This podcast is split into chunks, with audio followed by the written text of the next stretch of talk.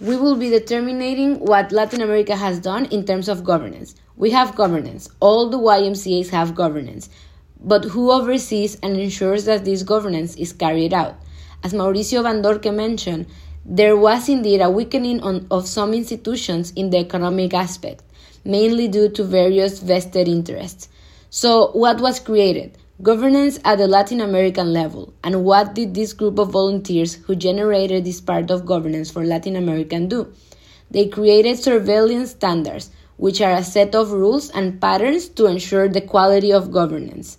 In other words, as the YMCA of Colombia, you will have supervisors who will monitor that your quality standards are being properly implemented.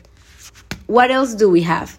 A code of conduct is a framework of ethical principles and norms to evaluate the behaviors of all members and the membership as a whole. Finally, there's a binding protocol that regulates the functioning and enables the application of the standards and the code. What's the purpose of these governance standards? The purpose is for everyone to act as a custodian of the mission and values, the organizational culture expressed in the Paris Basis and Challenge 21. Do you know the Paris Basis? Do you know it?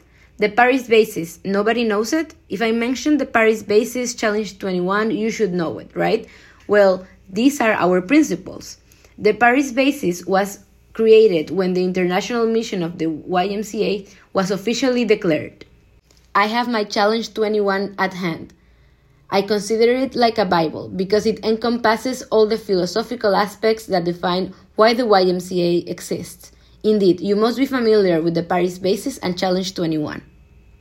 The purpose of having these standards is to increase legitimacy, develop impactful programs, and enhance the ability to generate and mobilize resources.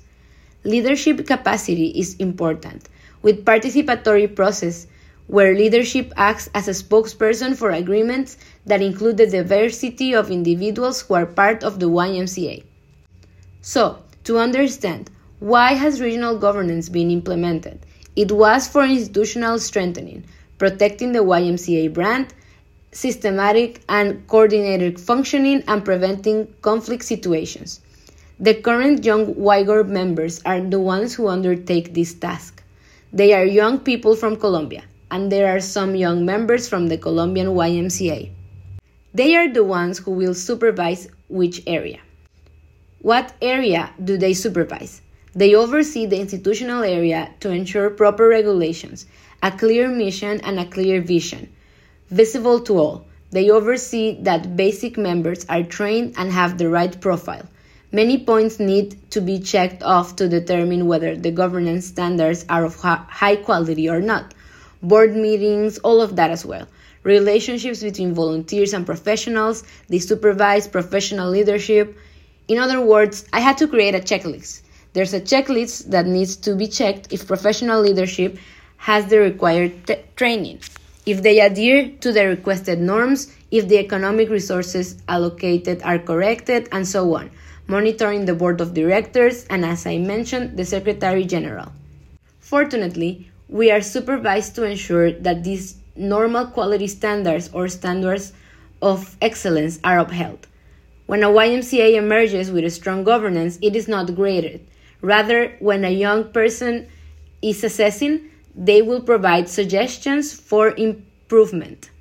For example, if an association lacks a certain standard, like not having constitute minutes and not conducting the minutes or not sharing them with other members, it's considered a deficiency. A recommendation is provided for each deficiency. So, at the end of the training, the young participants can offer perspectives and contributions to effectively uphold these governance standards.